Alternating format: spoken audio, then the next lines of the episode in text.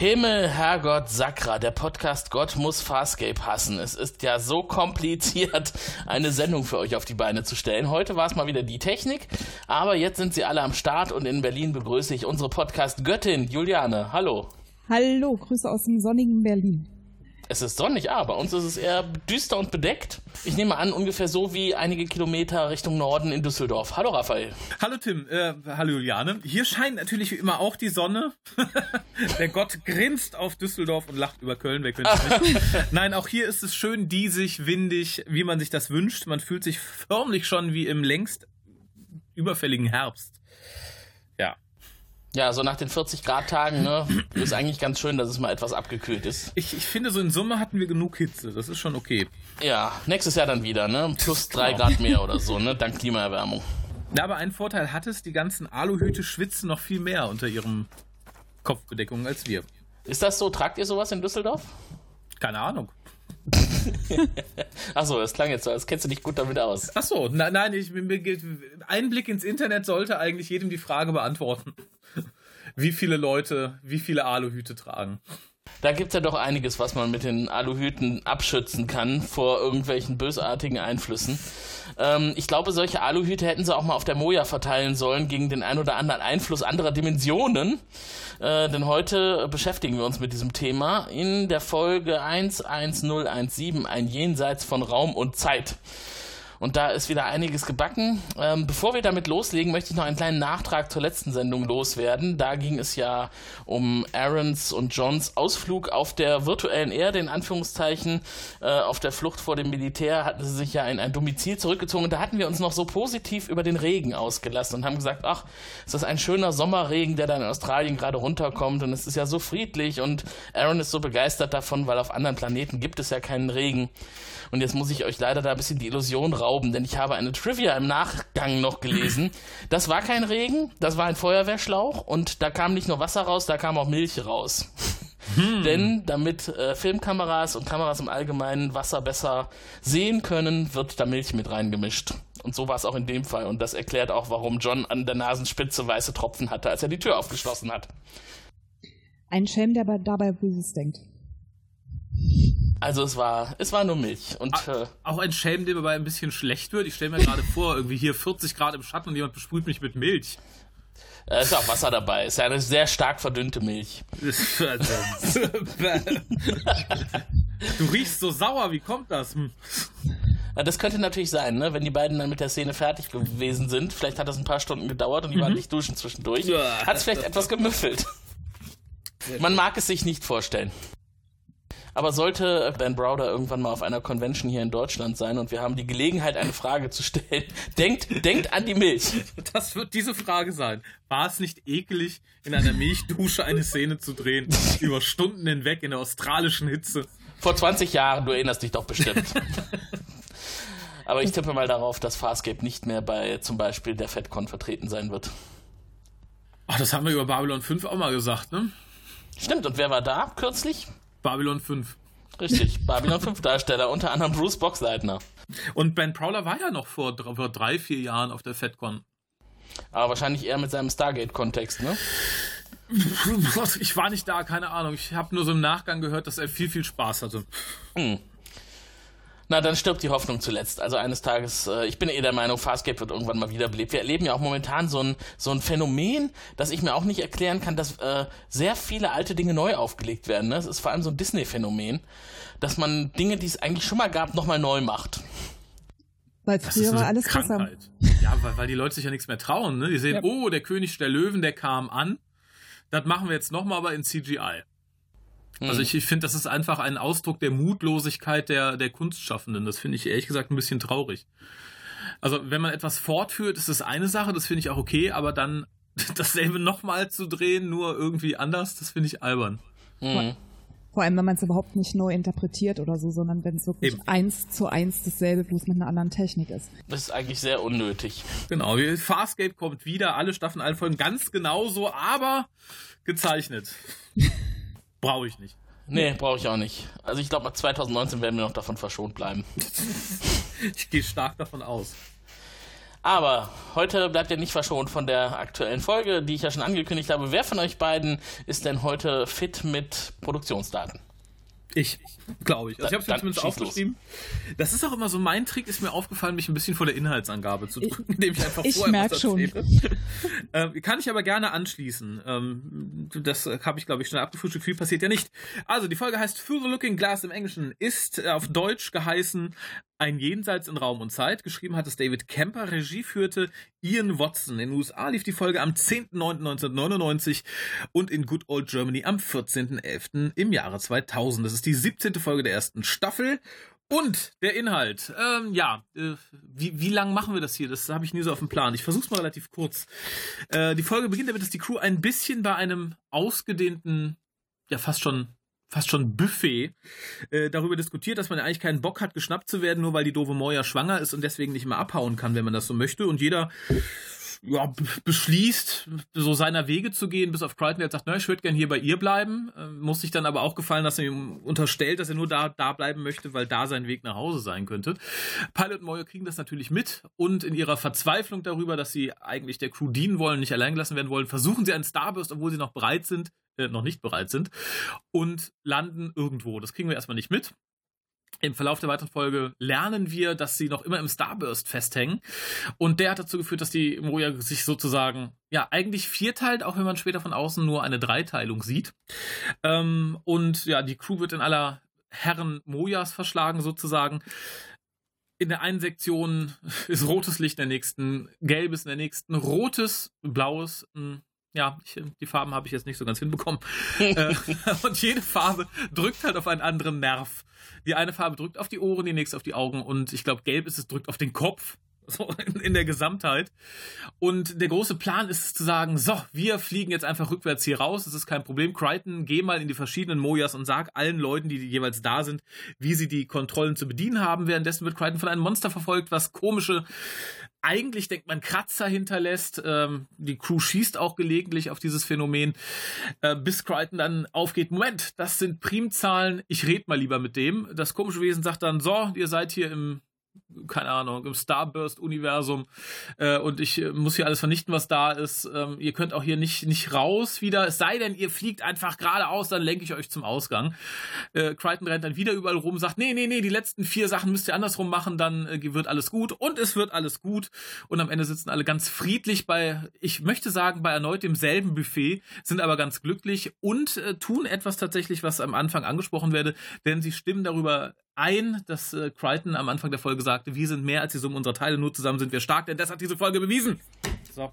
Oh, das war ja mal sehr ausführlich und ich würde sagen, Crichton hat damit auch klar gemacht, dass die Moja wieder zusammenkommt und nicht mehr getrennt bleibt und schön wieder in einem Stück am Ende rauskommt. Ja, hatte ich das vergessen zu erwähnen. Nein, es, es gibt nicht, nicht drei einzelne Mojas, die jetzt in ihren Farbvarianten durch Raum und Zeit Hätte ein Sequel werden können oder mehrere. Ja, die rote Moja. ja.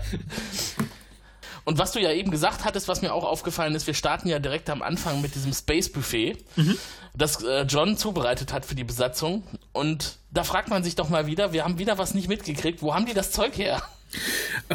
Also, die waren wahrscheinlich irgendwie im örtlichen Supermarkt einkaufen. Es wird ja relativ deutlich gemacht, sowohl hier am Anfang als auch am Ende, dass Crichton natürlich Sachen zubereitet hat, die er eigentlich kennt, aber mit Sachen, die er halt nicht kennt, weil nichts da ist, was er irgendwie verwenden kann.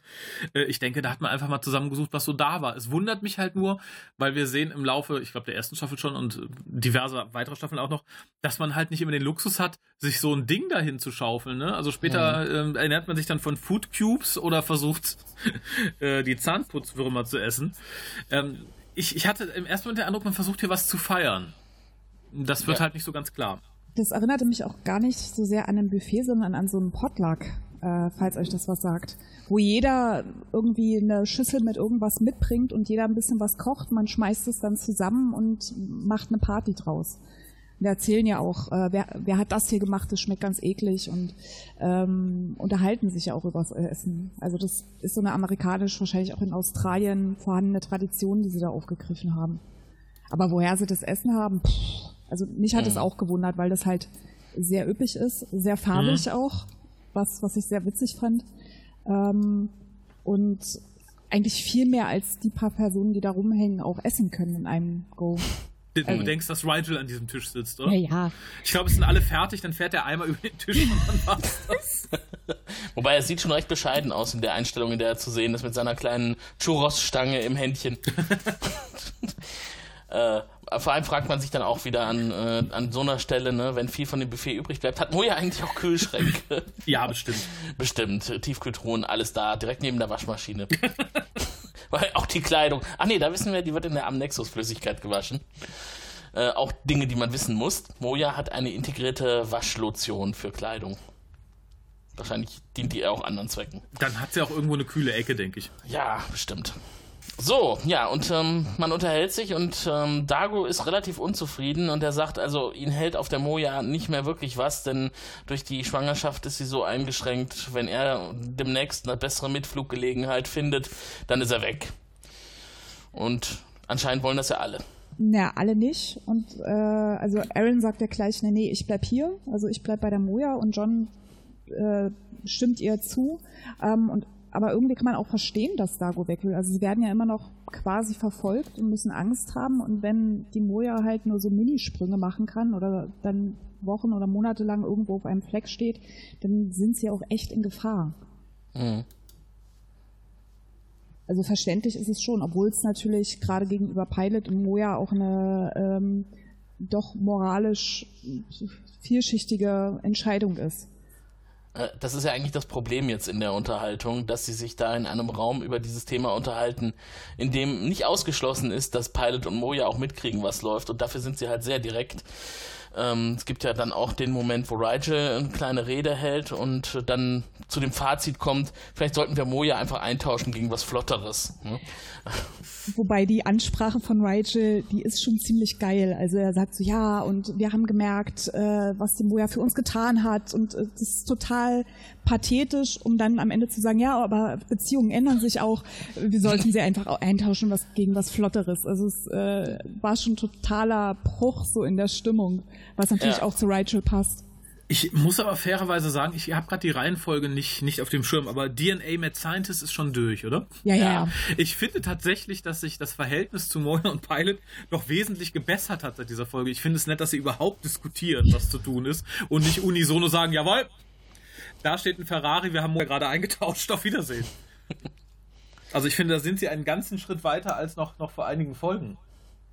Na, das könnte auch daran liegen, dass Aaron ja inzwischen auch die DNA mit Pilot geteilt hat und schon dadurch ein bisschen mehr besser versteht, was es mit der Beziehung zwischen Pilot und Moja auf sich hat. Und vielleicht das färbt das auch ein bisschen auf die übrige Crew ab.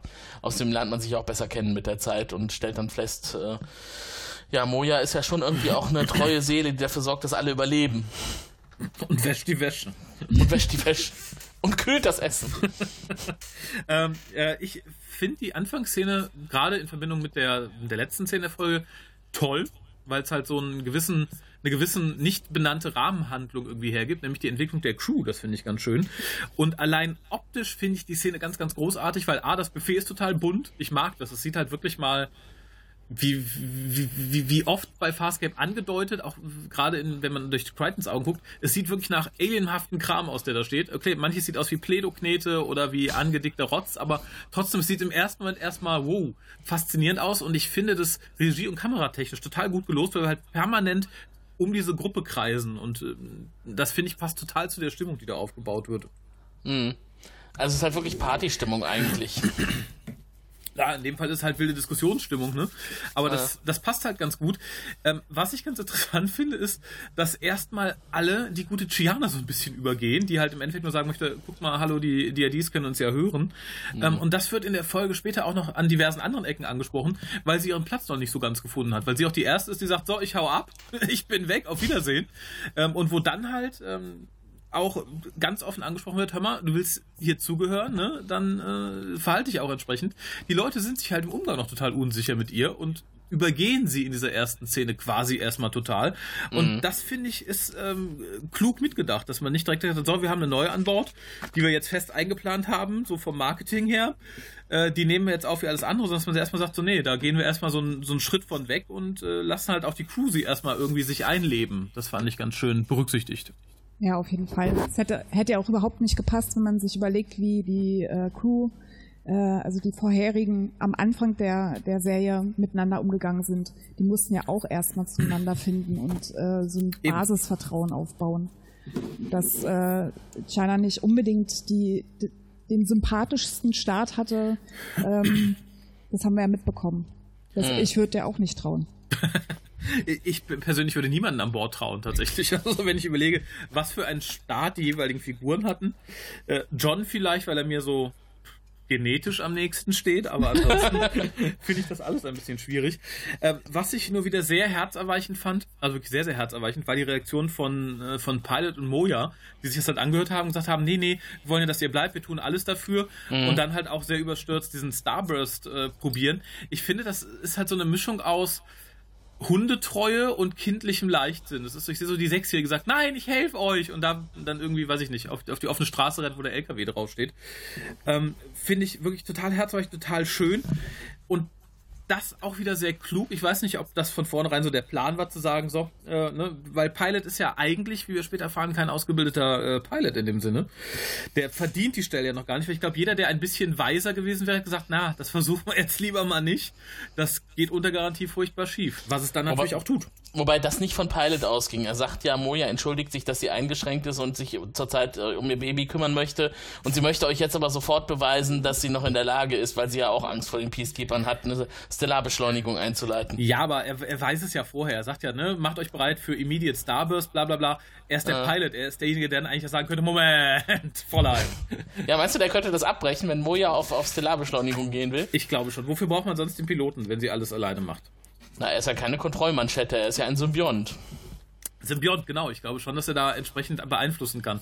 Äh, ich glaube aber tatsächlich, dass, diesen, dass er das in diesem Fall vermutlich nicht konnte, weil er halt entsprechend unerfahren ist.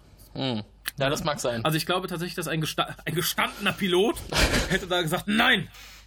Und, Du bleibst Ja, hier. und so ist es, glaube ich, ach, ihr möchtet es versuchen. Leute, macht euch mal bereit hier, es geht gleich ab.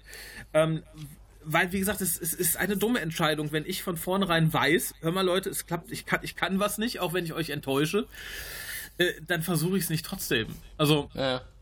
und wie gesagt, es ist, es, ne? wir sehen ja, wie es weitergeht.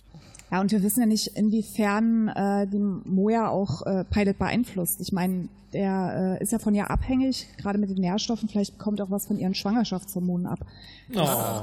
Ja, also dieses Irrationale, das ist ja nun nicht unbedingt von der Hand zu weisen und dass er da vielleicht genauso drauf abgeht und das auch für eine gute Idee hält oder zumindest für eine ähm, Entscheidung, die die Crew bei ihnen hält, ähm, ist ja durchaus möglich.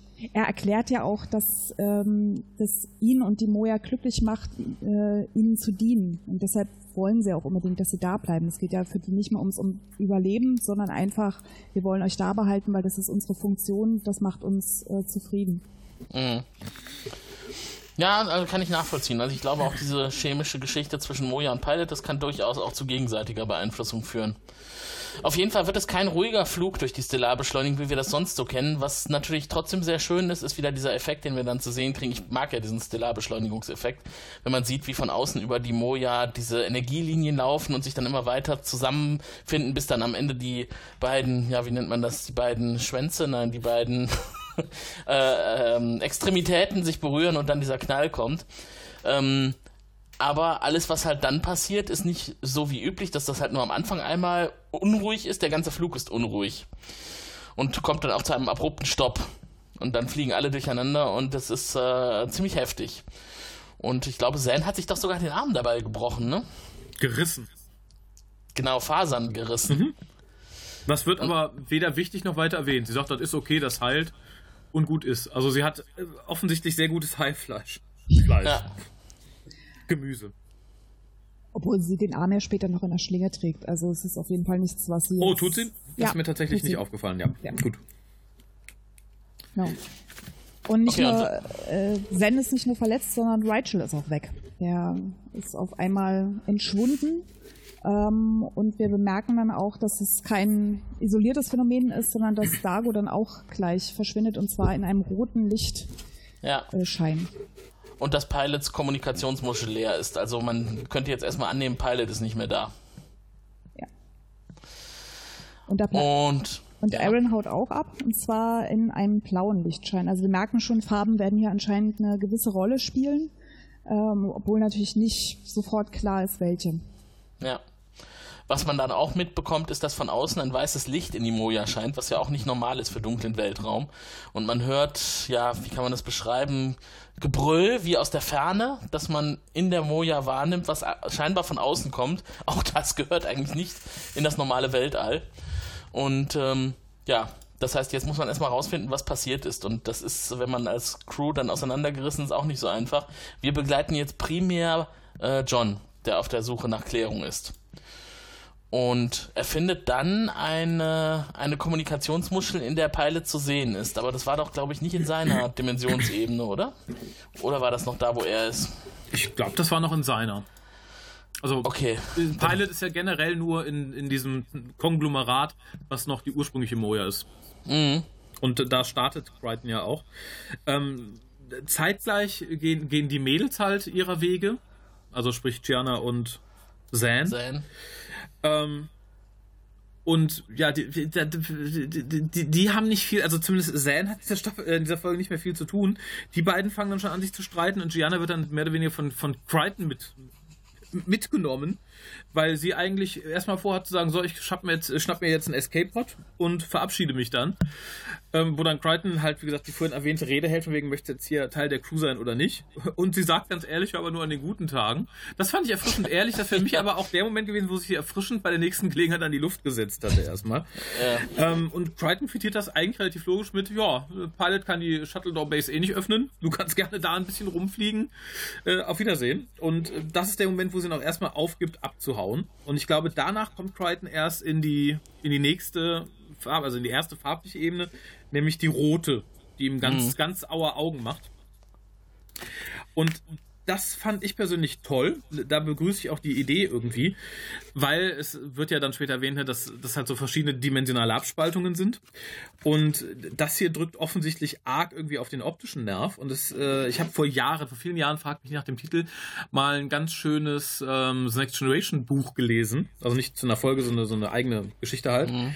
Und da gerät die Crew auch auf ein Schiff aus einer anderen Dimension kommt. Und da wird halt irgendwie so seitenweise ganz schön beschrieben, dass es da halt Farben und Formen gibt gibt und Sachen, die man halt nicht verarbeiten kann, weil es in diesem Universum nicht gibt. Und darum fangen alle ganz wild an zu kotzen. Und das setzt sich hier auch fort. Das hat mir größte Freude bereitet, dass Crichton quasi im Laufe dieser Folge bei, bei jeder Gelegenheit in diesem roten in diesem Universum anfängt zu kotzen. Ja. Ähm, wo du schon äh, Star Trek sagst, laut, ja. laut dem Internet äh, wurde die Folge auch ursprünglich für TNG geschrieben. Und wurde dann nur abgewandelt. Ah, ja, das würde tatsächlich passen. Dann hat sie von da aus vielleicht den Weg in das Buch genommen, was du gelesen hast. Wahrscheinlich, nicht, ja. Weil es keine Episode gegeben ich hat. Müsste noch mal rauskramen, wer das Buch geschrieben hat. Vielleicht gibt es da ja irgendwelche deckungsgleichen Namen. Ja. Also John irrt dann in der roten Dimension herum, ihm ist weiterhin schlecht, er hat weiterhin Kopfschmerzen und das erste, was er tut, ist die Kommandokapsel auf, aufzusuchen, beziehungsweise Pilots äh. Mhm. Und da sehen wir zum ersten Mal ein Loch, denn das Steuerpult ist nicht besetzt, da ist kein Pilot hinter. Äh, ungewohnt und natürlich auch beunruhigend, denn die Rote Moja ist damit tatsächlich ja führungslos. Zumindest ist Pilot nicht da. Und äh, Dago hat er auch noch nicht gefunden. Allerdings liegt das nicht daran, dass äh, Dago nicht da ist, denn der irrt ja auch in dem roten Bereich herum und sucht seine Leute. Und äh, hat aber irgendwie keine Möglichkeit in dem Moment John anzusprechen, ne? Ich glaube, die laufen aneinander vorbei, ohne sich zu sehen. Naja, John sieht ihn ja nicht, weil er sich dann irgendwann so eine Augenbinde improvisiert hat. Ach, das war's, ja. Und mhm. äh, Dago, und das sehen wir später auch noch bei Chiana, ist halt äh, durch die Ebene viel stärker beeinflusst als John. Also der scheint zumindest da mehr Probleme zu haben. Ähm, obwohl John ja auch sich fleißig durch die Gegend übergibt. Was man auch sieht, was ich sehr, sehr gut fand, weil sonst wird sowas ja auch oft einfach nur angedeutet. Hier sieht man es richtig schön, ähm, woran man dann auch merkt, dass es wirklich nicht nur einfach so ein Phaseneffekt ist, sondern dass es wirklich die Leute beeinflusst und Übelkeit verursacht und äh, Schwindelgefühle etc. und sie Probleme haben. Endlich wird in Science Fiction mal Kotze gezeigt. da warte ich seit Jahren drauf. ja. Ist halt realistisch. Und, ja. Und das finde ich auch sehr schön, wie er dann in den nächsten Level wechselt, weil ihm schrillt in der, im, äh, auf dem Flugdeck diese Kakophonie entgegen, so nenne ich es jetzt mal, eine schrille Kakophonie. Und das ist für ihn ein, ein Hinweis darauf, dass er hier in dem Bereich vielleicht das nächste Portal finden könnte. Denn dass er schon von einem Bereich in den anderen gewechselt ist, da weiß er ja, dass es ein Portal geben muss. Und das ist seltsamerweise oben irgendwo an der Decke. Da muss er also erstmal auf den Tisch krabbeln und von da aus dann nach oben springen und dann eine akrobatische Meisterleistung vollbringen mit einem Klimmzug, um in die nächste Dimension zu wechseln. Sprich, ich wäre dann da unten geblieben und hätte gar nicht wechseln können. Ja, das war auch der Moment, wo ich dachte, tja, wäre ich Commander Crichton, hätte ich diese Folge erledigt. Wir ja, wären genau. tot, alle tot. wäre ich leider in Rot geblieben und hätte weitergekotzt.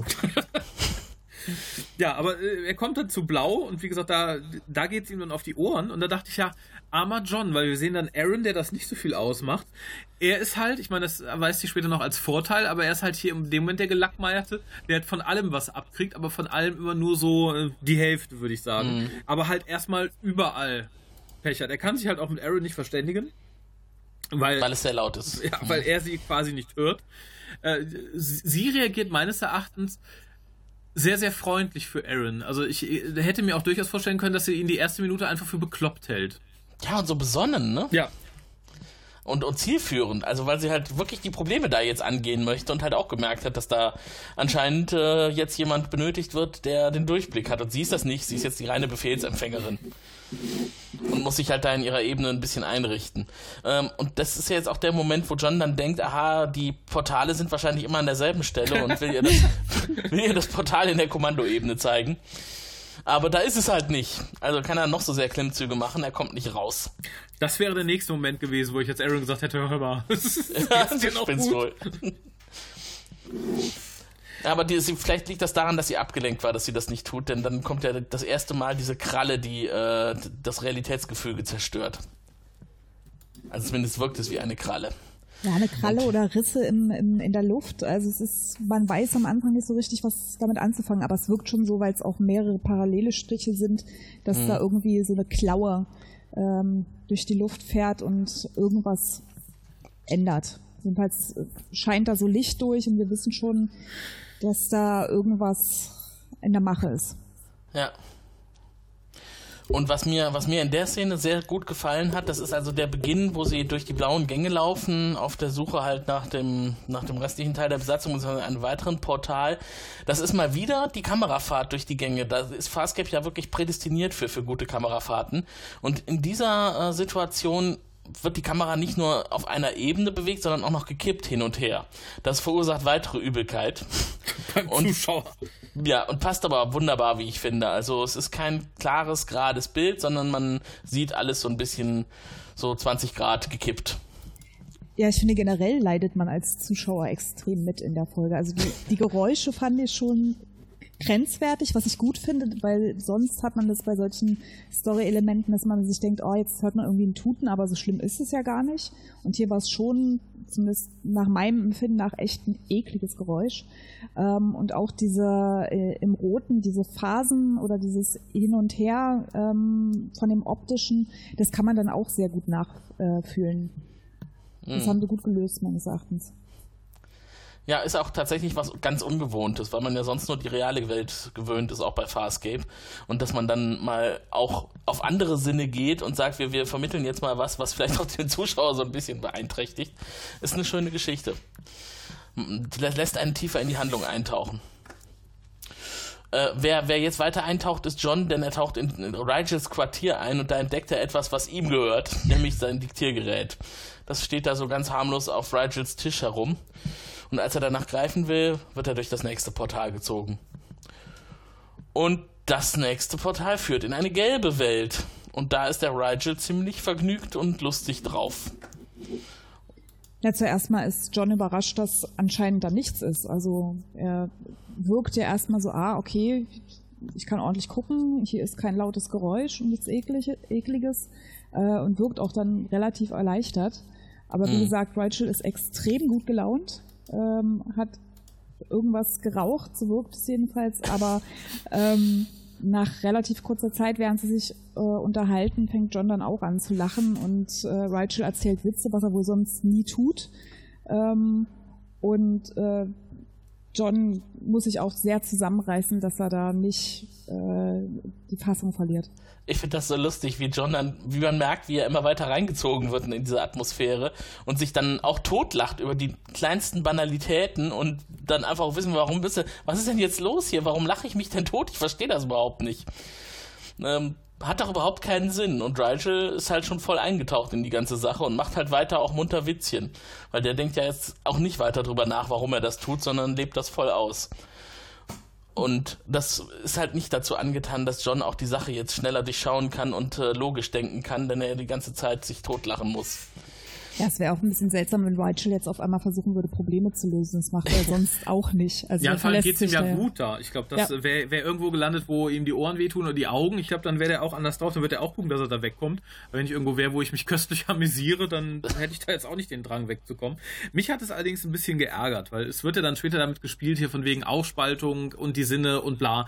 Wenn man schon sagt, okay, eins geht auf die Augen, eins geht auf die Ohren, dann soll man sich doch den, an den Sinnen entlang hangeln. Ist natürlich schwierig, das im Fernsehen umzusetzen, das sehe ich an, wenn, wenn du irgendwo landest, wo es scheiße schmeckt. Ist halt, ähm, ne? ähm, ich finde, da ist man den sehr einfachen, sehr zuschauerfreundlichen Weg gegangen, ne? um noch so ein bisschen Comedy reinzubringen. Hm. Weil ich finde halt, ne, wenn man schon so eine Abspaltung hat äh, und das jeweils auf einen, auf einen Nerv drückt sozusagen, dann ist Gelb in diesem Fall The Odd One Out, wo man halt große Schwierigkeiten gehabt hätte, etwas Ähnliches zu finden. Und so lustig ich es auch finde, ich finde, im Gesamtkontext bricht das so ein bisschen raus. Das fand ich, das fand ich auch damals schon irgendwie schade. Also so, so lustig ich diese Szenen auch finde, so sinnbefreit sind sie aber auch. Wir kommen ja quasi nicht weiter und im Endeffekt sind wir auch ganz schnell aus Gelb wieder raus, weil Crichton dann, so lustig und benebelt er auch ist, dann sagt, oh, ich höre das komische Geräusch, dem gehe ich mal nach. Huch, jetzt bin ich wieder in dem Teil von Moja, der noch ganz normal ist. Ja. Ich habe mir das ja eher so erklärt, dass das jetzt vielleicht kein Sinneseindruck ist, den diese Dimension vermittelt, sondern eher eine Auswirkung direkt auf das Gehirn. Dass dann da also irgendwelche Dinge getriggert werden, die dazu führen, dass man halt so äh, heiter und munter drauf ist und äh, lustiger ist, als man eigentlich wirklich ist, denn die beiden reden ja auch darüber und äh, John stellt klar, Moment mal, du machst nicht wirklich Witze, oder? Und Wright sagt, nee, ich mache keine Witze und er stellt fest, ja, ich lache eigentlich auch nicht drüber. Das heißt, sie werden tatsächlich unbewusst dazu gezwungen, das zu tun. Und da könnte ich mir schon vorstellen, dass das vielleicht so ein Einfluss auf das Gehirn ist, der dazu geführt hat. Ach so, ja, das wollte ich gar nicht verneinen, aber ich sage halt, das passt meines Erachtens nicht zu dem Rest. Ja, wenn man es also, jetzt wirklich nur auf. auf hm. Mehr stört mich nicht. Wie gesagt, ich kann nachvollziehen, was das soll und so, aber es passt für mich halt nicht so ganz ins Schema.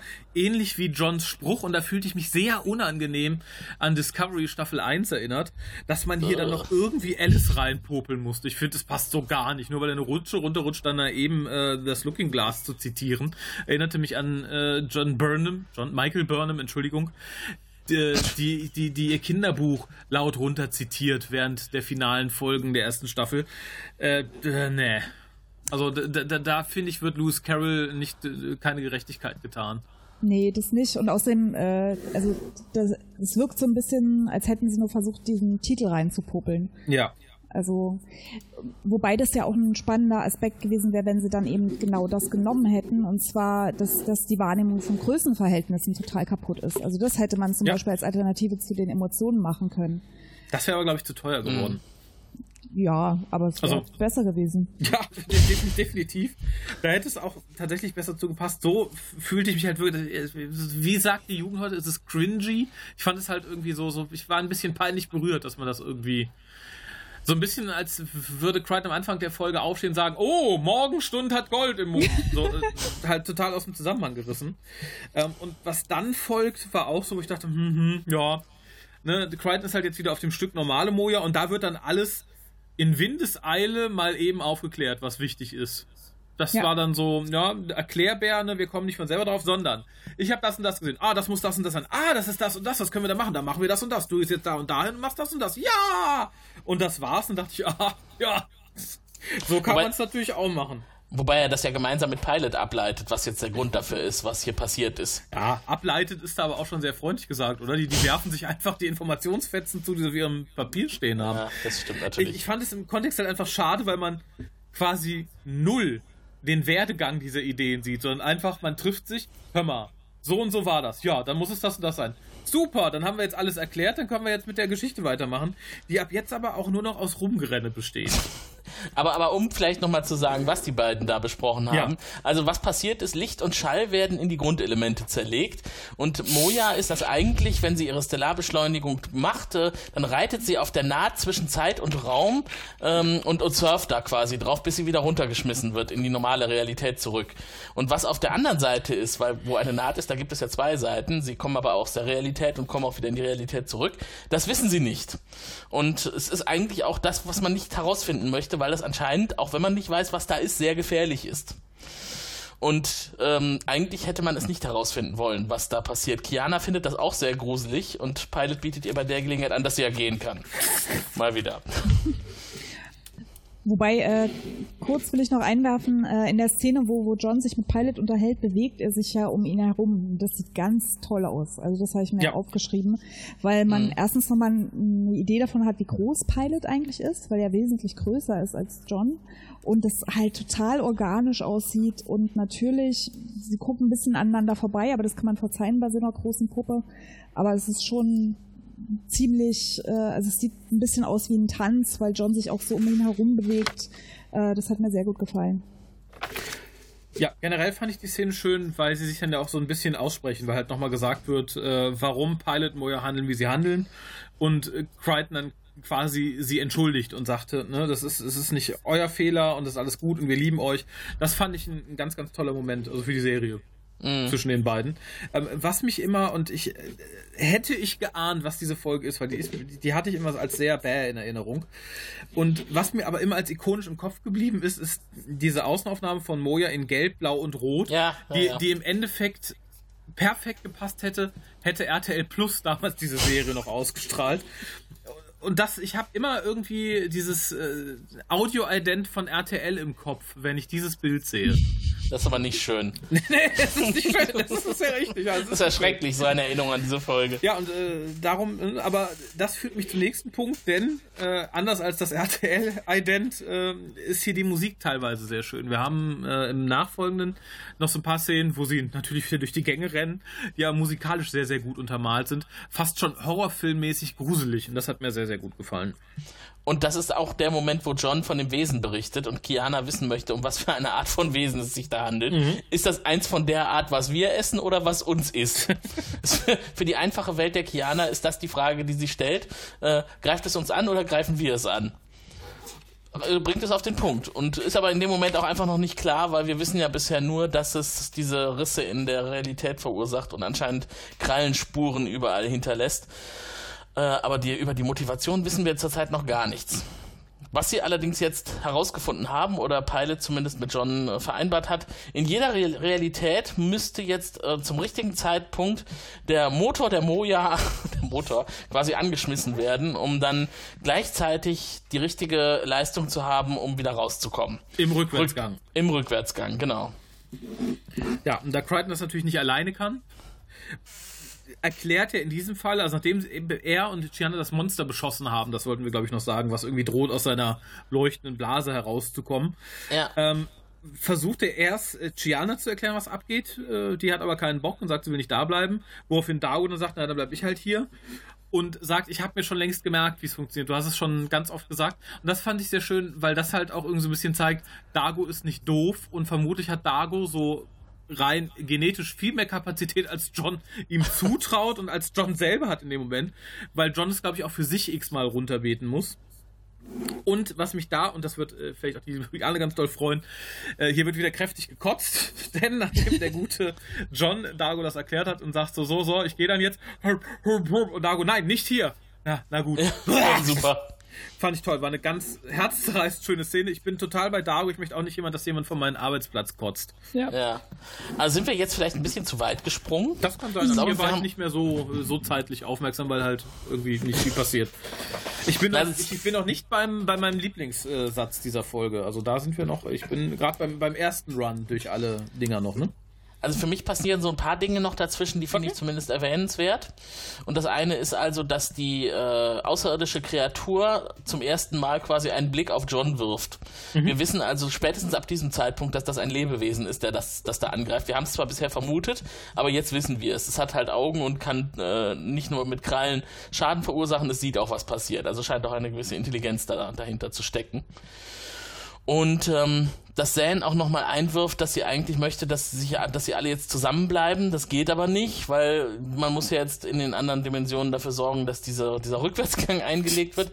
Und das Schöne daran ist, John nimmt Pip mit und er nennt sie zum ersten Mal Pip. Und das bleibt ja für den Rest der Serie eigentlich so der, der Ruf- und Kosename von John für Kiana. Stimmt, ah. ist das in der englischen Version eigentlich auch so? Ja. Ja. Auch Pip. Genau, und Rachel wird als Sparky bezeichnet. Sparky, genau. Genau. Ähm, und als, als, sie dann ins Rot gehen, also John und Tiana, äh, merken wir auch, dass Tiana überhaupt keine Beeinflussung da hat. Also sie freut sich, weil die beiden haben ja, äh, also Dago und John, äh, ihre Problemchen mit der Optik, aber Tiana ist da ganz ruhig und äh, denkt ja. sich so, boah, also ihr habt, ich weiß gar nicht, was ihr hier habt. Und Dago geht's ja schon etwas besser mit seiner Schutzbrille, ne? Ja, okay, Dago ist auch ein harter Kerl. und wusste sich zu helfen. Und jetzt kommt das, das ähm, die Hauptaussage eigentlich, die ich noch anbringen wollte. Äh, sie reden über das, was passiert und das, was Pilot gesagt hat. Und Kiana sagt, sie hat da schon mal von gehört. Es gibt halt äh, Gerüchte ähm, auf Nebari von Wissenschaftlern, die es anscheinend mal geschafft haben, einen Riss in diesen in diese Trennung zwischen Realität und der anderen Dimension zu treiben und das hat dazu geführt, dass ein ganzes Sonnensystem vernichtet wurde. Also anscheinend ist das, womit sie es hier zu tun haben, doch höchst gefährlich und äh, kann jederzeit dazu führen, dass sie alle pulverisiert werden. Ja, was aber im Nachhinein tatsächlich äh, relativ unwahrscheinlich ist, dass das mit dem, was wir hier erleben, was zu tun hat. Das scheint wirklich nur ein dusseliges Gerücht zu sein. Wir erfahren ja äh, nachher, was das Monster wirklich will und das kommt ja aus seinem Loch nicht raus. Also müssen, ja. wenn, also vielleicht haben die bisschen was falsch gemacht und das Sonnensystem selber vernichtet, aber äh, zumindest kommt das Vieh nicht in unsere Dimension, um irgendwas zu zerstören. Nee, aber ich glaube, ähm, also ähm, Jana erwähnt ja, dass es irgendwelche Waffeningenieure waren. Also offensichtlich haben die da gerade einen Test gemacht und mhm. äh, die Kreatur erzählt ja später, dass sie eigentlich immer nur diese Risse reparieren und das erste Mal es mit lebenden Eindringlingen zu tun haben. Ja. Also wenn vorher irgendwie eine Waffe äh, da gewesen ist, war vielleicht die Reaktion, die Reparatur so zu machen, dass das Sonnensystem zerstört würde. Und in dem Fall, weil halt lebende Wesen involviert sind, haben sie dann versucht, die auch noch zu retten. Ja, aber das Sonnensystem war ja nicht in ihrer Dimension. Also es, sei, es war wirklich ein, ein ganz seltsames Experiment, aber. Aber sie haben ja eine, ein Loch gemacht zwischen den beiden Universen. Also vielleicht äh, war es dann nicht damit getan, das Loch von der anderen Seite nur zu schließen, sondern Man muss dann die Auswirkungen waren größer. Ja, ja, genau. Es ist, es ist alles möglich. Stimmt, wir können nur spekulieren. Ja. Was ich noch ganz schön finde, war, was du eben schon sagtest, ähm, als das äh, Portal sich öffnet und äh, sie schießen drauf, mhm. da strecken sich noch so, so ekelhaft Hände draus hervor. Ne? Also so ein bisschen Poltergeist-like. Äh, krallenbewehrte Hände, die versuchen, das, äh, diesen Riss quasi zu weiten. So hat, hat es zumindest den Anschein. Ja, ähm, sind wir schon beim Wechsel äh, nach Blau? Ja. Schön. Da fand ich tatsächlich ähm, die Ansage von Crichton ganz schön, dass Gianna vorgehen sollte, was sie sagt, was ist das, wenn das Monster auf der anderen Seite ist? Piss it off. Ja. Frag, wie sie es machen soll. Tu so, als wenn ich es wäre. Finde ich sehr nett. Ich finde nett, dass Crichton immer noch einen, äh, in so einer Situation immer noch einen billigen Spruch auf Lager hat. Und dann rächt sich natürlich Dianas Hochmut darüber, dass sie keine Probleme mit den Augen hatte in der roten Dimension. Denn ihre Augen sind offensichtlich besser als Crichtons und sie leidet ganz furchtbar unter den Tönen. So sehr, dass sie nichts machen kann und Crichton sie quasi ja. in der nächsten Minute, die wir verfolgen dürfen, einfach zum Ausgang trägt. Und anscheinend hat sie starke Schmerzen, denn sie windet sich in Agonie auf dem Boden. Ja. Und, und sie schreit ganz herzzerreißend. Ja als ob sie wirklich große, starke Schmerzen hat, jede Sekunde. Und während sie von John zum nächsten Portal getragen wird im Laufschritt, kommen sie auch an der teilzerstörten Kommandobrücke vorbei. Und da sieht man, da ist schon einiges passiert anscheinend, was dazu geführt hat, dass die Moja kollabiert. Und ähm, als John dann zum Portal kommt, wirft er sie einfach durch und sie ist dann wenigstens aus der blauen Realität schon mal wieder weg. Ja, wie geht's dann weiter? Ähm, Aaron achso, dann haben wir Kluges getan. Genau. Aaron erfindet Noise Cancelling Headphones. genau. Könnte gerade bei Bose anfangen. ja, sie hat äh, die, ähm, na, wie heißen ihre Leute? Äh, Sebastianer? Äh, Sebastianer, sie hat einfach die Militärtechnologie von denen genutzt. Offensichtlich ist dort bekannt und hat aus Kopfhörern äh, sozusagen Noise Cancelling Headphones gebaut worüber Ja. sie sich dann äh, verständigen können. Ähm, was natürlich die ganze Sache etwas leichter macht, weil vorher konnten sie sich ja auch mit Gebärden kaum verständigen. Und finde es sehr süß, wie, wie überrascht John dann ist. Da stellt man auch fest, das hat er ihr auch nicht zugetraut. Ne? Oh, das ist ja richtig clever, was du da gemacht hast. Das funktioniert ja richtig gut. Ja, Ja. vor allem, weil sie dann auch so abwägen, so nach dem Motto, das ist ganz Ja. einfache Technologie, Ganz was einfach. hast du eigentlich? Ja, Ja, ich finde halt sehr lustig, dass er ihr es nicht zugetraut hat. Sie dann auch sagt, na, ist doch kein Problem, weil es einen militärischen Hintergrund hat. Er hält sie ja tatsächlich für ein bisschen minder bemittelt, in Anführungszeichen, weil sie halt einfach eine, eine Soldatin ist, die nur Soldatendinge tut. Ist dann ganz überrascht, dass sie es erfunden und sagt, ja, es hat ja auch hier, das war ja, das ist ja Militärtechnik. Das fand ich halt ganz schön. Ähm, und dann kommt halt diese Szene, wo Crichton das erste Mal wie das Kaninchen im Scheinwerferlicht einfach auf das Monster starrt, statt zu schießen weil ihm etwas aufgefallen ist. In dem Moment sollte auch dem Zuschauer etwas aufgefallen sein, dass es nicht einfach ein Monster sein kann, wenn Crichton hier nicht einfach weiterschießt. Ähm, sehr zum Unmut von Aaron, die sich halt ein bisschen beschwert und einen Teil ihres Prowlers verliert.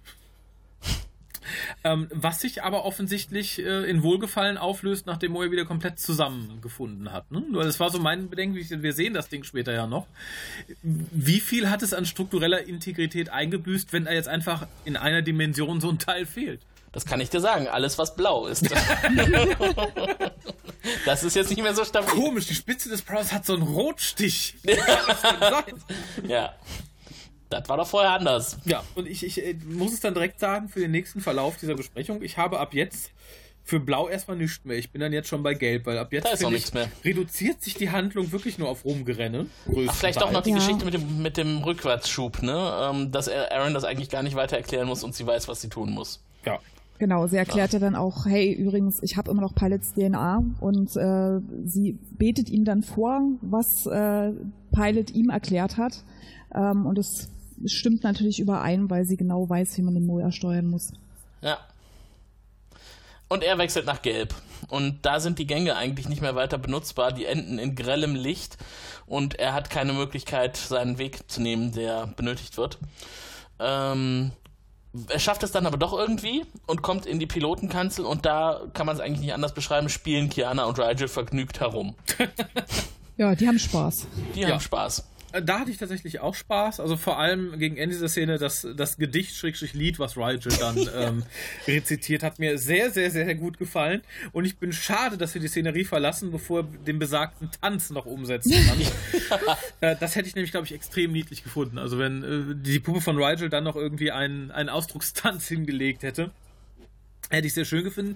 Ich finde allerdings John sehr mutig, dass er die beiden mit den Instruktionen da alleine lassen möchte, offensichtlich erstmal.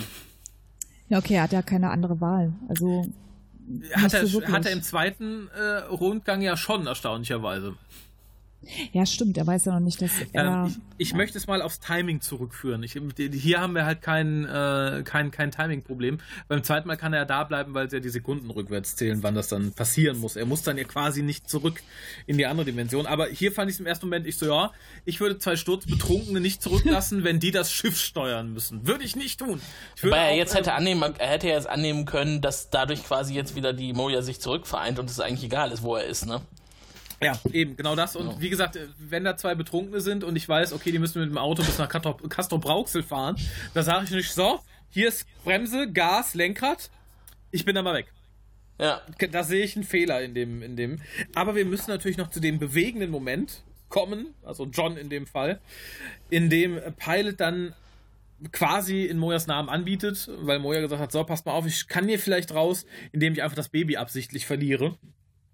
Ähm, ja, dramatisch, aber für mich irgendwie folgenlos, weil ich dachte, das würde selbst Farscape nicht bringen, dass man das Baby dann einfach quasi ejected, um da rauszukommen. Ja, Aber das, das, liegt, das liegt ja jetzt daran, dass er das anbietet, weil die Lösung nicht getragen hat. Ne? Sie wollten ja eigentlich durch Rückwärtsschub rauskommen, es klappt aber nicht. Sie werden stattdessen immer noch weiter reingezogen. Und das, die ganze Situation ist jetzt schon so angespannt, dass Zane sich ihr altes Priestergewand wieder angezogen hat, weil sie davon ausgeht, wir werden bald alle sterben. Und quasi unter der Atmosphäre äh, bietet Pilot dann an, das Baby zu opfern. Ja, aber gesagt, auch als Zuschauer war mir unter in dem Moment klar, so weit sind wir in, in, in- Science-Fiction-Serien, waren wir damals nicht, heute auch nicht, dass man sagt, jawohl, Abtreibung, damit wir hier wegkommen. Äh, weiß ich nicht. Fand ich äh, irgendwie, irgendwie nett. Mich persönlich hat es zu dem Zeitpunkt dann furchtbar gelangweilt. Auch beim ersten Mal schon, weil mir klar war, dass das nicht passieren wird. Weil in dem Moment kommt Crichton halt die große Erleuchtung, dass das keine Kratzer an der Wand sind, zufällige, sondern Primzahlen. Was ich eine wunderbare Idee finde, wenn man es in ein intelligenteres Skript gepackt hätte und nicht einfach in so ein Gänge-Rumlauf-Skript. Ähm, aber findest du nicht auch, dass die Reaktion von Pilot auf das eindringende Wesen sehr äh, übertrieben ist? Also ich finde fast schon cholerisch, wie er dann ausrastet und, und ähm, John auffordert, es zu erschießen und auf jeden Fall drauf zu schießen. Tötet es, tötet es. Moja hat große Angst, tötet es, erschießt es. Ja, es, es wirkt ein bisschen als, äh, also so wie es gespielt ist, wirkt es auf mich so ein bisschen, oh, weiß das Wesen etwas über Pilot, was niemand anders wissen darf. Ja, genau. Ähm, äh, aber da, da hat Juliane von was sehr Wahres gesagt, das kann man einfach auf die Hormone schieben. Ach, das kann natürlich sein. Pilot schützt das Baby. Ja, und dann kommt es halt zu diesem Kontaktversuch äh, das Wesen ja. greift halt nicht an, sondern lädt ihn ein. Genau, kommen sie rein. Währenddessen krakeelt Pilot weiter herum, dass er es erschießen soll. Ja, und das war, ja, war halt, glaube ich, die günstigste Lösung, die man da irgendwie hat durchführen können. Ähm, und ich. Oh, aber das, was dann kommt, fandst du das so, so günstig gelöst? Also ich fand das schon relativ äh, interessant. Das ist wahrscheinlich unter LSD-Einfluss entstanden, was wir dann zu sehen kriegen. Ja, ich glaube, gerade darum ist es günstig. Ich glaube, da hat man einfach irgendwie die Rückenpartie einer alten Puppe genommen, die man irgendwie am Anfang der Staffel benutzt hat, ist da langsam mit der Kamera drüber gefahren und hat fünf Filter drüber gelegt. Ähm, ich, ich, für das, was es will, ist es okay. Aber ähm, ja, ich, ich, fand es in dem Moment halt auch so, so einfach gelöst. Ne? Oh, das ist kein mhm. Monster, ich gehe mal ins Licht, da sagt mir das Monster, hör mal, ich bin eigentlich hier, um sauber zu machen, alles, was hier landet, mache ich kaputt. Aber ihr seid ja Lebewesen, da gebe ich euch noch eine Chance. Wenn ihr jetzt alle mal vorwärts fahrt, dann schiebe ich euch zum Ausgang. Wenn ihr das nicht macht, dann mache ich euch platt. Tschüss. Das ist dann so, ne, das ist nicht Deus Ex Machina, das ist äh, doofes Monster Ex Machina da war ich etwas enttäuscht. Also gerade mit dem, mit dem pseudo-klugen Ansatz der Primzahlen hatte ich mehr erwartet als den Hausmeister, der mir sagt, wenn du dich nicht verpisst, schlage ich dich tot. Ja, ja, ja, gut. Also eigentlich, wenn man das im Nachhinein so betrachtet, dann ist es eine sehr einfache Umsetzung dieses eigentlich äh, spektakulären Anfangs der Folge, ne? Weil man erwartet ja jetzt sonst was, was da in einer anderen Dimension passieren könnte. Ja, es passiert halt nicht viel und vor allem, was, was daraus resultiert, ist halt einfach mal so noch mehr Gängerennerei. Wir haben quasi das Remake der 10 Minuten davor. Hm. Er rennt wieder überall rum und erzählt allen, was sie machen müssen. Ähm, weiß ich nicht ja, ist okay. Tut, tat auch nicht so weh, wie ich es in Erinnerung hatte, muss ich sagen. Aber Crichton rutscht halt da raus, sagt dann jetzt so, so, wir müssen es jetzt so machen, hat das viel gesagt. Ich finde da dann auch so Pilot Moy dafür, dass er am Anfang sehr panisch reagiert hat, sehr verständnisvoll. Also er, ne, er sagte, da war ja. gar nicht Zeit. Doch, für mich war genug Zeit ach ja, okay, ja, nee, wenn das, wenn das böse Alien, vor dem ich gerade noch ganz wild Angst hatte, sagt, dass wir es so machen sollen, dann machen wir es so. Und das Wesen sagt ja, fliegt vorwärts, vorwärts, nicht rückwärts. Ja. Und Pilot antwortet, das werde ich nicht tun. Ja. vor allem, vor allem, wenn man bedenkt, was sie ja alle für Vertrauens Probleme haben. Also sie, ja. sie trauen ja sonst niemanden, auch Tiana nicht und äh, am Anfang auch sich gegenseitig nicht. Aber wenn äh, jetzt so ein völlig fremdes Wesen ihnen sagt, ja, ja, fahr, fliegt mal vorwärts, ähm, dazu sagen, ja, ja, machen wir, uns wird da nichts passieren, äh, ja. finde ich auch ein bisschen aus der Luft gegriffen. Ja. Mhm. Ja, und dann haben wir quasi, wie gesagt, die, die Wiederholung der letzten zehn Minuten äh, etwas im Zeitraffer. Was allerdings zu einer der schönsten Szenen führt, die sich hier so in meinem allgemeinen Sprachgebrauch auch heute noch sehr oft widerschlägt. Äh, Mipi, Pipi? Mipi, Pipi, genau. Und zwar ja. sind wir dann bei, bei Dago, ähm, wo, wo, wo Crichton zur Öffnung der Szene mal wieder hinkotzt, was ich ganz toll Nein, nein, nicht also, hier. Nein, nein, so, und dann sagt er halt so, ne, wir müssen hier in äh, 400 Microns müssen wir dann das und das drücken und Dago sagt, ich habe aber kein, keine Uhr und er sagt dann so, one Mississippi, two, what? Und Dago kennt das Wort Mississippi natürlich nicht. Und ich finde es so großartig, dass er dann runterzählt, one Mississippi, two Mississippi. Finde ich großartig. Es wird irgendwann im, in den schweren Staffeln wieder aufgegriffen, weil er wieder mhm. zählen muss und dann die Mississippi runterzählt. Und ich finde es so toll. Und wie gesagt, es hat sich hier so eingebürgert, wenn ich Sekunden runterzähle, mit dem man der Farscape kennt, werden es immer Mipipipis. ähm, und es ist für mich eines der, der allzeit tollsten Zitate aus Farscape tatsächlich. Also ja. diese Szene in dieser wirklich für mich mittelmäßigen Folge ist das so ein Goldstück an Szene. Ich habe sie auf meinem Zettel auch mit vielen Herzen umrandet, weil ich es einfach so unglaublich geil finde, weil Dago so unheimlich süß ist in diesem Moment, weil es unglaublich sinnvoll ist, das so zu gestalten, weil natürlich für Crichton ist so ist er aufgewachsen, ne? wenn du keine Uhr hast, 10 Mississippis, das passt. Ähm, ohne drüber nachzudenken, dass Dago null Plan hat, was ein Mississippi ist, geschweige denn, dass er das Wort schon mal gehört hat und dann so reproduzieren kann. Fairerweise ähm, muss man sagen, toll. es führt ja zum selben Ergebnis. Es führt, ja, es führt natürlich zum selben Ergebnis. ähm, macht mir aber sehr viel Spaß. Also wie gesagt, das ist wirklich ganz, ganz großartig. Und ähm, ja, hier ist dann Crichton schlau genug, die beiden Betrunkenen nicht alleine zu lassen und selber das Knöpfchen zu drücken, nachdem ihm Chiana fast schon ein unanständiges Angebot gemacht hat. Hat, er, hat sie? Ja, sie hat gesagt, bleib doch hier und relax. Achso, genau, ja, bleib hier und entspann dich. Ne, und rückt ganz mhm. nah an ihn ran. Ähm, und er sagt, ja, gib mir noch äh, vier Microds und dann drückt er halt den Knopf und alle sind glücklich und liegen lachend um Pilot herum. Ah. Stimmt, und das ist eigentlich dann eine Szene, wo äh, alle wieder schön vereint sind und eigentlich sehr, sehr schöne Szene. Ja. Und äh, von da aus geht es ja dann auch wieder nahtlos zurück zum Festessen. Ja, wo aber, und das finde ich sehr schön, die Stimmung total gekippt ist. Die sitzen jetzt glücklich ja. da, alle loben das Essen. Am Anfang wurde ja so ein bisschen rumgekrittelt noch. Hier wird, wenn, so ein bisschen scherzhaft übers Essen geredet, also gerade über die äh, Grandmother Crichtons Buttermilk Biscuits. Ähm, ja, die Buttermilk haben halt, wir doch gar nicht. Die sind halt jetzt tatsächlich mehr eine Einheit und das finde ich ganz schön, weil halt das, was zwischen diesen beiden Szenen passiert, also von dem Essen am Anfang und am Ende, ist halt sinnbildlich für die Spaltung der Crew am Anfang und dann das Zusammenführen, weil sie halt hier dann sagen so, nö, wir bleiben bei Moya, das ist toll, wir mögen uns auch. Dass das leider in ein paar Folgen wieder ad absurdum geführt wird, lassen wir mal dahingestellt. In sich in dieser Folge finde ich es toll. Was ich noch sehr schön finde, ist, dass Rigel seinen Humor mitgenommen hat aus seiner äh, gelben Dimension. Ja. Denn er ist immer noch sehr lustig. Das stimmt, er freut sich sehr. War das da, wo er dann sagt, so, er hat es denen, denen erst gesagt, als sie in der Verhandlung standen, den Leuten, ja. die über ihn geredet ja. haben? Ja, ja, genau. Ja, und Pilot versteht das nicht, warum alle jetzt so ausgelassen und guter Stimmung sind, denn eigentlich war das Ganze doch sehr bedrohlich. Und äh, das können sie ihm dann an der Stelle auch nicht erklären, aber er kann nochmal was anderes mitteilen. Es gibt eine Veränderung beim Baby. Alle Totenstille. Oh Gott, was ist los? Und er sagt einfach nur, die Geburt kommt bald.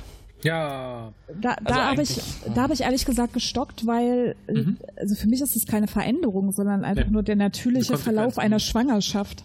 Also äh, ich dachte dann auch jetzt irgendwie, keine Ahnung, man, man weiß, was es wird oder ist es jetzt irgendwie krank oder so. Es ist ja keine Veränderung. Also es war ein bisschen so äh, antiklimatisch. Da möchte ich theorisieren. Wahrscheinlich wusste man bisher nicht, wann das, äh, wann das gute Kind zur Welt kommt. Jetzt hat es gibt jetzt eine Veränderung, bald kommt es. Ich glaube, so sollte die Ansage ja. sein. Dass wir jetzt nicht mehr ungewiss lang hier rumhängen müssen, weil sie vor sich hinschwangert, äh, sondern weil es jetzt soweit ist, dass, äh, dass ich das bald erledigt haben kann. Aber es wurde ja quasi Spannung aufgebaut. Ne? Wenn man sagte, es gibt eine Veränderung, dann denkt man natürlich erstmal, okay, das Baby ist jetzt in, in den Dimensionen wahrscheinlich auch in drei Teile zerrissen worden und hat sich nicht mehr ordentlich zusammengefügt. Äh, schade. Ja, wie gesagt, ähnlich wie man äh, das Baby nicht geopfert hätte, war mir auch hier relativ klar, dass nichts Schlimmes mit dem Baby passieren wird. Ähm, was mir total gut. Tut dein logisches Denken immer. ja, äh, tatsächlich in der heutigen Serienlandschaft wäre ich da ein bisschen vorsichtiger. Da wird ja ganz gerne, werden ja auch ganz gerne mal Kinder getötet. Ja. Das war zu der Zeit aber noch nicht so. Was mir gut gefallen hat, ist eine ganz, ganz kleine Kleinigkeit. Auch nicht wirklich das am Ende, oder? Äh, ich weiß nicht, ob du das meinst. Doch, meinst du das mit den Bechern? Nee. Achso, nee, ich fand halt toll, weil Crichton sagt halt, ja. hey, hey, und will anstoßen und nimmt halt seinen Becher und hält ihn in Richtung Dago, um anzustoßen. Dago kennt diesen Brauch nicht, nimmt seinen Becher und sagt Dankeschön. ich finde es einfach großartig. Ja, okay, das fand ich auch gut. Weil es halt auch wieder in diesem Kontext total Sinn macht, dass Dago keinen Plan hat, was der möchte. Mhm. Und Crichton im ersten Moment total irritiert wird und dann von Zan ihren Becher bekommt. Das war halt einfach süß, ist so eine Kleinigkeit, das wird nicht ausgewalzt, nicht thematisiert, es läuft einfach ja. im Hintergrund, macht aber dieses Gefüge von, ich bin ein Mensch in einem Haufen von Aliens, so unglaublich realistisch. Ja. Ja. Okay, das, was ich meinte, war dann das Rülpsen von Pilot am Ende. Was? Das habe ich nicht gehört. Ich auch da nicht. Sei froh. Das war aber sowas von unnötig. Ist das vielleicht nur auf der deutschen Tonspur? Hat sich da irgendwie ein Synchronregisseur einen Spaß erlaubt? Anscheinend. Pilot rülpst? Ja. Ich habe die Folge leider nicht zur Hand, sonst würde ich ja nochmal nachgucken. Also im Englischen war mir, ist mir kein Rülpser aufgefallen. Mir auch ja. nicht. Also ich, ich fand ihn total unangemessen. Und, und, wenn, und wenn, wenn dann schon so aufs Kotzen achtet, dann wäre der Rülpser bestimmt auch auf. Ja. Also ich habe auch das Englische Scherz, gesehen. Magst du da vielleicht mal äh, Deutsch und Englisch vergleichen? Weil ich bin mir, also ich würde jetzt, würde man mich unter Waffengewalt zwingen, äh, auszusagen, was da zu hören war. Ich würde sagen, da war kein Rülpser. Okay. Äh, ich kann mir auch nicht vorstellen, dass ich mir den eingebildet habe. Also ich werde es tatsächlich jetzt im Anschluss gleich nochmal prüfen und dann werdet ihr in den Shownotes eine Information dazu finden. Pilot ist ja auch gar nicht mit. Nee, eben. Deswegen, ich fand das total unnötig. Ich habe das, das war irgendwie nur sowas, äh, wo man versucht hat, die Stimmung oder das Klima irgendwie aufzufangen. Wenn alle jetzt feiern und guter Laune sind, dann macht Pilot auch nochmal was, was wenigstens ein bisschen ihn aus seiner, aus seiner stoischen Ruhe raustreibt. Ah, wenn ich schon nicht mitessen kann, dann werde ich jetzt wenigstens rülpsen. Ja, vielleicht haben sie ja auch die Essensreste irgendwie in Na äh, Mojas äh, Nahrungswiederaufbereitungs, keine Ahnung, Kreislauf reingeschmissen und dann ist vielleicht doch noch ein bisschen was bei Pilot angekommen. Das ist halt der Vorteil als Symbiont, ne? Irgendwie kriegt man alles immer am Ende noch mit.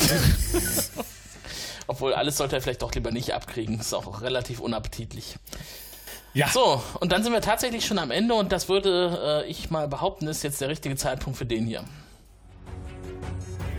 Er wird noch eine wichtige Rolle spielen, wenn die Moja-Besatzung auf ihn trifft. Heute ist er nur unser Bewertungsmaßstab. Wir vergeben ein bis fünf Harveys pro Folge. Also, lieber Frell Podcast, wie hat die heutige Episode denn nun abgeschnitten? Ja, wie hat sie denn abgeschnitten? Wer will loslegen? Ladies first. Ja, ja, immer. ähm, also bei der ersten Hälfte hätte ich noch gesagt vier Harveys, weil ich die Prämisse super spannend fand. Also äh, das mit verschiedenen Dimensionen, das hat man ja schon öfter gesehen, aber gerade mit diesen echt ekligen Geräuschen und den optischen Effekten fand ich gut umgesetzt. Aber wie wir festgestellt haben, fasert die Folge dann so in der zweiten Hälfte arg aus. Und man hat halt auch den Erklärbär zwischendrin, also da eher zwei Punkte, deshalb treffe ich mich selbst in der Mitte und sag mal drei Harveys. Okay. Was sagt Raphael? Ah, ja, schwierig. Also nachdem ich erfahren habe, welche Folge das ist, die ich da äh, mir angucken sollte, hatte ich erst ein bisschen Angst, weil es ist so, ich glaube, mit die, die letzte Folge, die ich als äh, in Erinnerung habe. Das ist so, für mich ist das so eine Folge eines langweiligen Sonntagnachmittags, wenn man irgendwie auf der Couch liegt, nicht hochkommt und sich das anguckt, weil ich finde halt so, in meiner Erinnerung kam die Folge halt nicht wirklich hoch. Ich schließe mich jetzt Juliane und sage, dass der Anfang tatsächlich prämissenmäßig total toll ist. Da hätte man eine Menge draus machen können. Aus dem Primzahl-Ding hätte man eine Menge machen können. Im Endeffekt haben wir hier aber eine maximal mittelmäßige Folge, wo halt im Endeffekt einfach viel durch Gänge gerannt wird zweimal sogar. Mit einer billigen Entschuldigung rennt man dann den ganzen Weg wieder zurück irgendwie. Ähm, ich finde den Anfang toll, ich finde das Ende toll, ich finde das, was ausgesagt werden soll zwischen diesen beiden Szenen, ganz, ganz toll. Und äh, dazu passt auch die Grundprämisse wieder ganz super. Die Umsetzung finde ich leider ein bisschen schnarchig und darum kriegt die Folge von mir maximal drei Mipipipis. Oh, okay. Das ist noch relativ großzügig. Ich dachte, du gehst heute auch eher so in den unteren Bereich. Ja, ich werbe eigentlich bei 2,5, aber wie gesagt, so die, die Einzelmomente und die Mipipipis gefallen mir halt so toll. Da, darum wird sie halt zumindest übers Mittelmaß, äh, über das untere, also darum rettet sie das aufs Mittelmaß, das möchte ich sagen. So. Ah, okay. Also äh, für mich sieht es jetzt so aus bei der Folge. Ich finde die, die Idee der Aufteilung, Aufspaltung in mehrere Dimensionen nach Sensorik eine sehr gute Idee und wir wissen ja inzwischen auch schon, dass sie für Star Trek auch schon angedacht war. Insofern ähm, schön, dass es bei Farscape dann gelandet ist und wir es zu sehen bekommen haben. In der Umsetzung, jetzt während wir drüber gesprochen haben, hat, äh, hast du mich, Raphael, tatsächlich eher so ein bisschen jetzt runtergezogen, was das Wesen angeht. Da war ich am Anfang noch etwas gnädiger weniger. Aber ich sehe es eigentlich auch jetzt so, weil alles führt hier eigentlich darauf hin, dass da jetzt irgendwas Unbekanntes passiert und wir ähm, eine Auflösung bekommen, mit der wir eigentlich nicht gerechnet haben und vielleicht dann wirklich mal ein bisschen investiert wird, auch was die Kreativität von äh, Designern, Set-Designern angeht oder Kreaturdesignern. Da haben wir ja schon sehr tolle Dinge gesehen bei Farscape. Insofern haben sie sich da vielleicht tatsächlich etwas leicht gemacht. Also lange Rede, kurzer Sinn. Von mir gibt's heute auch drei Harveys für diese Folge und äh, für mich nicht die schlechteste Folge, auch nicht die allerbeste Folge. Der Countdown läuft, dass bald der, der echte Harvey auch mal auftauchen wird. Es wird noch zwei Folgen dauern und dann wird das Ganze nochmal einen Turnaround nehmen, wie ich finde. Das Fastskip dann also nochmal einen anderen Drive bekommt. Aber ich nehme heute dann hauptsächlich mit, wir haben gelernt, dass Moja mehr ist als nur ein fliegendes, äh, großes Wesen, das ein bisschen Gefühle hat. Sie hat tatsächlich auch die Möglichkeit nachzudenken und das über Peile zu äußern. Also so dieses Angebot, ähm, wir opfern das Baby oder ich mache jetzt die Stellarbeschleunigung, um allen zu beweisen, dass ich es noch kann. Also da steckt mehr hinter Moja als nur so, ein, so eine ja, unbewusste Existenz. Ne? Also es ist tatsächlich ein Nachdenken dahinter, was sie tut und, und macht, auch wenn es nicht immer zum richtigen Ergebnis führt. Insofern auch das, wie auch Kiana als Nebari. Wir wissen jetzt ein bisschen mehr, wie sie beeinträchtigt werden kann. Anscheinend kommt sie mit bestimmten Geräuscheffekten nicht so gut klar. Und äh, alle anderen, auch Aaron, ähm, über, überraschen uns teilweise. Gerade, dass Aaron dann auch in der Lage ist, nicht nur Militär zu sein, sondern auch aus Militärtechnik etwas machen zu können. Äh, lässt ja auch dann darauf hoffen, dass da in Zukunft noch mehr zu sehen ist. Und äh, Aaron bleibt ja tatsächlich auch relativ findig im Laufe der Serie. Mhm. Ähm, ich ja. nehme was ganz anderes aus dieser Folge mit, was mich gerade ein bisschen irritiert, wo ich drüber nachsiniere, wenn du es gesagt hast, was ich mitnehme. Äh, und das ist erstaunlicherweise, dass man Juliana mit eine Freude machen kann, mal kräftig rumzukotzen. ich mag realistische Darstellungen von allem Möglichen. Ich mag auch die äh, Toilettenszene bei Babylon 5. Sowas muss einfach in Science-Fiction-Serien rein. Ja, mehr Körperfunktionen in Science-Fiction, da bin ich generell tatsächlich. Aber ich darf dich daran erinnern, Raphael, du ja? warst sehr begeistert vom Schweiß auf Rigels Stirn. ja, tatsächlich. Äh, ja, es, es, mag an meiner, ich habe den Spezialnamen vergessen, ich finde äh, Kotzen halt generell fies. Insofern ist, ist das eine der Körperfunktionen, die man für mich gerne weiträumig umschiffen kann in jeder Form von Literatur. In diesem Sinne, umschifft nicht die nächste Folge von Frell, dem deutschen Farscape Podcast. Die wird demnächst kommen, so wir uns dann zusammenfinden und die Technik mitspielt. Ich freue mich schon drauf und wünsche euch allen noch eine schöne Zeit bis dahin. Macht's gut und tschüss. Tschüss. Tschüss.